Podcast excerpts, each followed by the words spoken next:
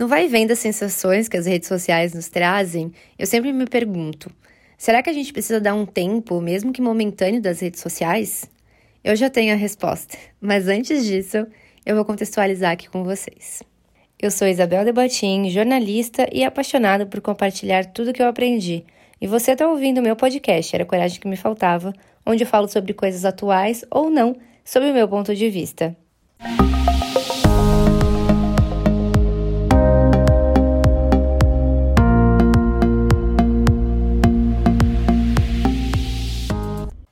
Um caso recente aconteceu e viralizou na internet. Acredito que boa parcela das pessoas que vão ouvir esse episódio vai saber do que eu estou falando. Inclusive, esse assunto pautou a mídia nacional, mas foi além e virou pauta de conversas de família. A mãe de uma adolescente de 14 anos, ela deletou as contas de duas redes sociais da filha dela, as quais totalizavam quase 2 milhões de seguidores. Questionada pelos seguidores do sumiço da filha, ela fez um post explicando o sumiço da filha e deste post eu vou fazer alguns destaques é, e vou contextualizar na sequência. Vamos lá. Ela começa o texto dizendo algo que é muito claro para quem é adulto e que só acontece, na minha perspectiva, de uma forma retroativa. Abre aspas. Chata, eu sei, mas nossa função como mãe não é ser amiguinha de vocês, e isso vocês só vão entender em retrospectiva. Fecha aspas. É verdade, não é? Muitas coisas não fazem sentido quando a gente é adolescente. E entender pai e mãe é basicamente unânime. A gente só entende lá na frente tudo que eles fizeram por nós. Eu achei essa frase dela excelente. Logo depois vem essa frase aqui, abre aspas. Eu não acho saudável nem para um adulto e muito menos para um adolescente basear referências de autoconhecimento em feedback virtual. Fecha aspas. Bom, vamos lá. Para quem já teve alguma experiência de autoconhecimento, seja independente ou com algum tipo de auxílio, a gente bem sabe que nesses momentos as redes sociais elas ficam de lado, a gente acaba deixando as redes sociais de lado. Quando a gente resolve olhar para dentro da gente mesmo, as redes sociais elas podem até ajudar, mas no meu ponto de vista, na maior parte do tempo, elas se tornaram supérfluas. Enfim, eu acredito que na construção de um ser, eu achei bem interessante o ponto de vista dela. Em seguida, ela complementa com a frase, abre aspas, eu não quero que ela cresça acreditando que é esse personagem. Não quero ela divulgando roupas inflamáveis de poliéster made in China. Fecha aspas. Aqui eu não preciso comentar muito, né? Se você que está me ouvindo passou a adolescência sentado na calçada, conversando com os amigos, vai me entender que essa geração tem uma ferramenta nas mãos que é muito potente e que é uma bomba atômica. Os efeitos do oba-oba vão ser vistos lá na frente. Por que então seria negativo interferir enquanto é tempo? Nada contra a gente se adaptar à realidade, porque ninguém é obrigado a viver exatamente o que eu vivi, o que você viveu. Mas, do meu ponto de vista, é extremamente necessário que uma vida não seja baseada em um mundo virtual. Tem muitas coisas melhores aqui fora, e a chave é saber ponderar. Mas no final do texto ela fala o seguinte: abre aspas. Nascemos com vários dons que nos fazem únicos, mas quando a gente copy-paste a manada, eles se diluem no processo e a gente cresce sendo só mais um na multidão. Fecha aspas. Depois disso, ela comenta sobre as consequências das opiniões alheias. Ela fala também dos julgamentos, a forma como isso afeta, sendo que quem julga, que é o que eu sempre falo aqui em todos os episódios, é uma visão da pessoa sobre aquilo que ela tá vendo e não necessariamente a realidade. Mas as opiniões, elas afetam a vida das pessoas sim. As opiniões afetam a vida de adultos, imagina de adolescentes. No final, ela exclama que, abre aspas, a vida só presta quando se é feliz offline primeiro. Fecha aspas. E aqui está a minha resposta para a primeira pergunta do episódio. As crianças que nasceram nos últimos anos, elas já nasceram online. Elas nasceram totalmente online. Elas mexem no celular com tanta facilidade como a gente quando era pequeno e comia barro. Então, essa é uma realidade, sim. É, eu acho que cabe a nós mostrarmos as infinidades de consequências desses comportamentos e, claro, ir além, não só pensando nas crianças e nos adolescentes, mas revendo também os nossos comportamentos e refletindo sobre o quanto nós também somos influenciados por essas ferramentas e quais atitudes a gente pode tomar em relação a isso tudo. É claro que a forma como a gente lida com determinadas situações, elas são únicas. Cada pessoa lida de uma forma. Para você, a atitude dela pode ter sido correta, ou extrema, ou exagerada, ok. Cada um faz o seu juízo de valor para essa circunstância baseado naquilo que você interpreta como certo e o errado, por exemplo. Mas você, no lugar dela, faria o quê? Eu me perguntei também Ué, mas por que, que ela deixou chegar a esse ponto? E por que, que ela não interviu antes? E aí eu fui pesquisar sobre. E em uma entrevista para a revista Crescer, ela disse que já estava tomando atitudes antes dessa atitude definitiva e que ela incentivava a filha a mostrar para o mundo as coisas que ela ama fazer e aquilo que ela faz de diferente, e não o que a faz idêntica de todas as outras meninas na internet. Então eu parei para pensar: será que a gente está se permitindo robotizar?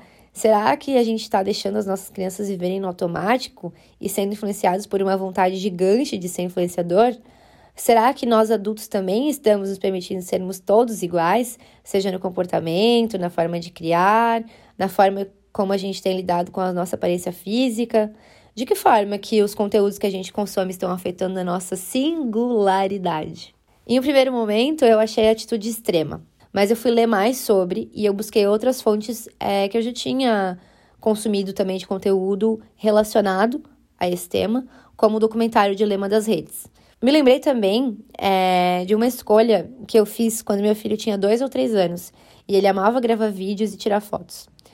E aí eu refleti é, sobre fazer ou não, naquela época, né, um perfil para ele no Instagram. E não precisei de muito tempo para concluir que eu não queria expor ele, se até eu mesma, é, às vezes, tinha vontade de, de deletar tudo. E essa vontade ainda continua. Então, obviamente, quando eu consegui contextualizar tudo isso, eu me vi nessa mãe e eu quis entender os motivos. E aí, voltando para a entrevista, ela disse o seguinte: abre aspas. Eu sempre estive do lado dela, mas no começo deixei porque achava a mensagem importante. Ela começou falando sobre voo livre para aves, porque com 12 anos ela era a treinadora mais jovem do Brasil e seu trabalho como voluntária em institutos de resgate animais. Ela tem a voz linda e adorava cantar, mas quando caras e bocas geravam mais engajamento, o que fazia dela ser ela foi sendo deixado de lado. Devagarinho, o conteúdo foi ficando cada vez mais fútil e foi a hora em que eu dei um basta.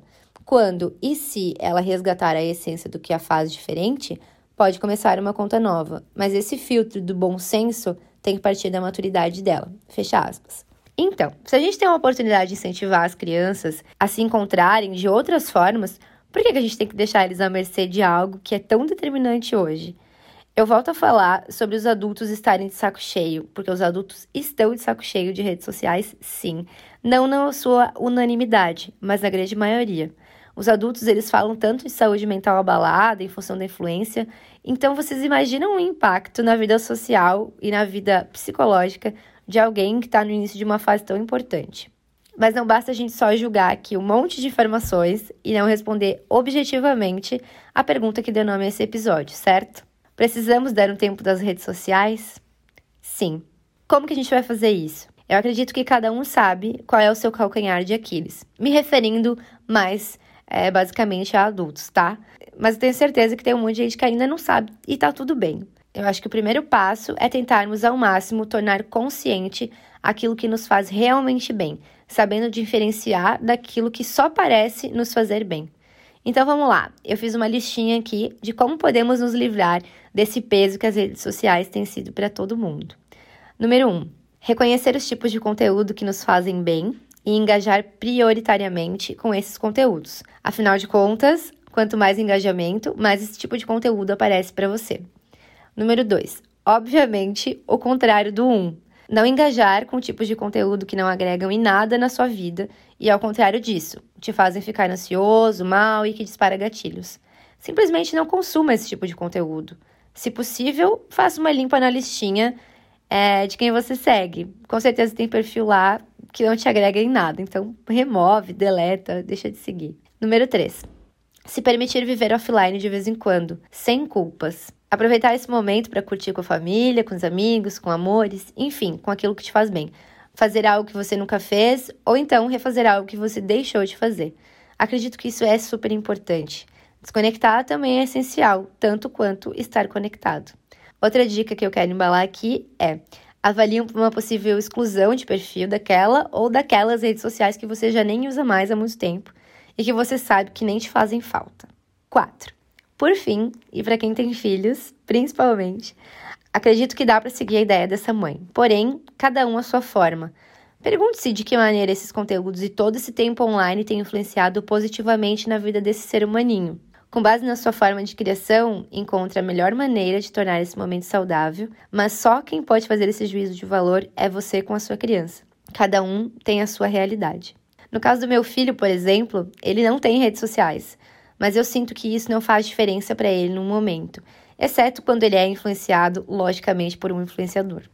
Entretanto, é, não é um tema persistente no nosso cotidiano. Tem dias que ele quer, mas tem muito mais dias que ele nem toca nesse assunto. Então, as decisões aqui em casa, elas são tomadas no intermédio do que eu realmente acho que é saudável para ele, junto com a vontade real dele.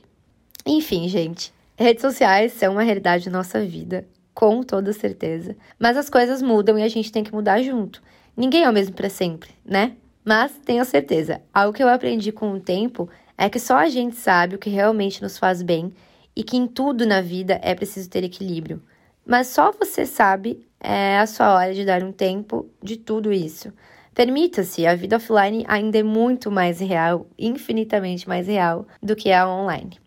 Quero aproveitar aqui também para dizer para vocês que acompanham Era Coragem que me faltava desde os primeiros episódios que o arroba compartilho seu melhor lá no Instagram acabou. Mas que uma nova janela se abriu e que agora vocês podem ver todos aqueles conteúdos lá no arroba underline coletânea.